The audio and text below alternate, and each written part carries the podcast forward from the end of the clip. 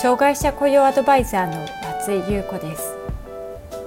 私は障害者雇用に関する企業のコンサルティングに長く関わってきました。ポッドキャスト障害者雇用アドバイザー松井優子の障害者雇用相談室では障害者雇用に関する質問に対して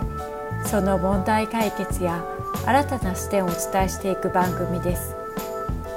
企業での障害者雇用が進んで働きたいと願っている障害者の方が一人でも多く働けるようになればと願っていますそれでは本編のスタートです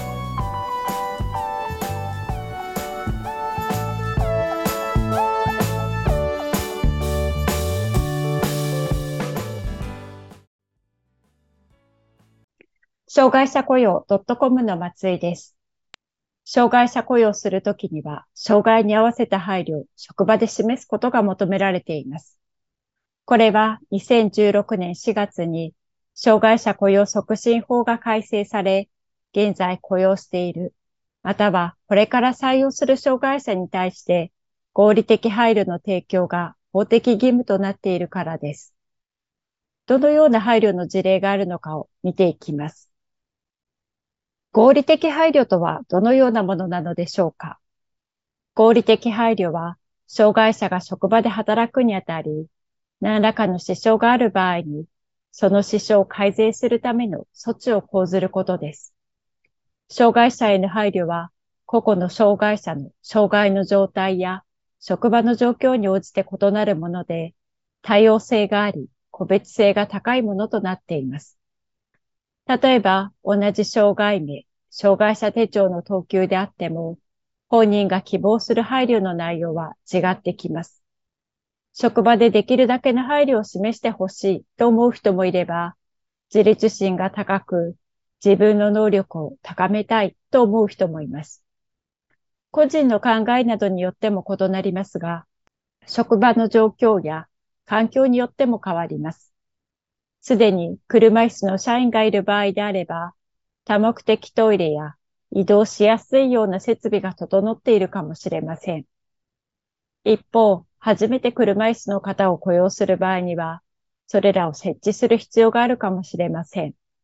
このように合理的配慮は、個人や職場など、いろいろな状況や環境によって異なるものです。このようにいろいろな要因によって求められる合理的配慮が異なるため、参考として厚生労働省から合理的配慮指針事例集が出されていますが、事例集に記載されている措置はあくまで例示として示されています。実際にどのような配慮ができるのかを見ていきましょう。合理的配慮で示されている事例を大きく分けると募集採用の時にできる配慮と、採用後にできる配慮に分類されます。障害によって配慮の方法が変わることも多いですが、多くの障害で共通される配慮の事例について紹介していきます。まず、募集や採用の時にできる配慮について見ていきます。この中には、面接時に就労支援機関の職員などの同席を認めることや、実習などで能力やスキルを見る機会を作ることが含まれています。一つずつ見ていきましょう。まず、面接時に就労支援機関の職員の同席を認めるということがあります。緊張しやすく、面接で実力を発揮しにくい、コミュニケーションが得意でないという方がいます。そのため、当事者が就労支援機関などに通っている場合、面接時に支援機関スタッフの同席を希望することがあります。希望があれば同席を認めるほか、事前にスタッフへ障害配慮を確認しておき、面接時に当事者へ過度な負担がかからないように配慮することができるでしょう。また、実習などで能力やスキルを見る機会を作ることができます。採用選考では書類選考や面接だけでなく、実習やインターンシップを行うことで、コミュニケーションが苦手な人にも採用の機会を広げることができます。実習することのメリットとしては、次のような点が挙げられます。実習すると、応募者が面接だけではアピールできなかった点が見える。実習すると、会社の社風に合った人材の採用ができる。実際の業務のレベル感がわかる。障害者雇用に関する社内の理解が深まる。続いて採用後にできる配慮について見ていきましょう。採用後にできる配慮としては、業務指導の担当者、専任者を配置する。作業指示や伝達に曖昧な表現をしない。習熟度に応じて業務量を増やしていく。仕事に集中できる環境を整える。このような配慮があります。まずできることは、業務指導の担当者や専任者を配置することです。採用したばかりの頃は特に緊張しやすく、慣れない環境でいろいろな人からの説明や指示を受けることで混乱したり、誰に聞けばよいのかと迷ったりすることがあります。このような時に誰に質問や相談をすればよいのかが決まっていると、聞く人が明確でわかりやすく、指示が統一されており、混乱を招きにくくなります。また担当者も定期的に当事者と面談したり、日誌を記入したりすることで、当事者の仕事の悩みや体調などを把握しやすくなるほか、仕事のフィードバックもしやすくなります。続いてできることは、作業指示や伝達に曖昧な表現をしないということです。意味の取り方を迷ってしまうような抽象的な表現を避け、わかりやすく明快に指示することが大切です。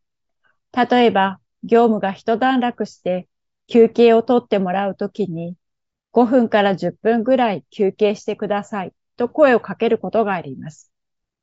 相手の意思や体調に配慮した表現だったとしても、障害者にとっては分かりにくい表現に聞こえることがあります。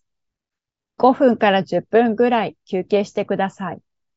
この声かけは少し休憩をとっていいですよという意味ですが、その少しや大体このぐらいを判断することが苦手なことがあります。このような場合には5分休憩しましょうと明確に指示した方が当事者にとってわかりやすく落ち着いて休憩を取ることができます。また、習熟度に応じて業務量を増やしていくということも大切です。業務を理解して習得するまでに思っていた以上に時間がかかることがあります。スムーズに業務をこなしてもらうために、はじめは少なめの業務量から始め、当事者の習熟度を確認しながら増やしていくことができます。作業が想定よりうまくいかないという場合は、当事者にとって作業自体が難しいのか、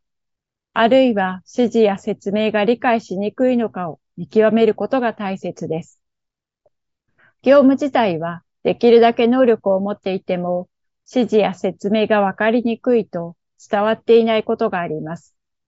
このような時には、マニュアルを文字以外にも図や写真などを活用することや、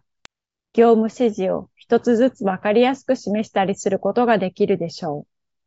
また、仕事に集中できる環境を整えていくこともできます。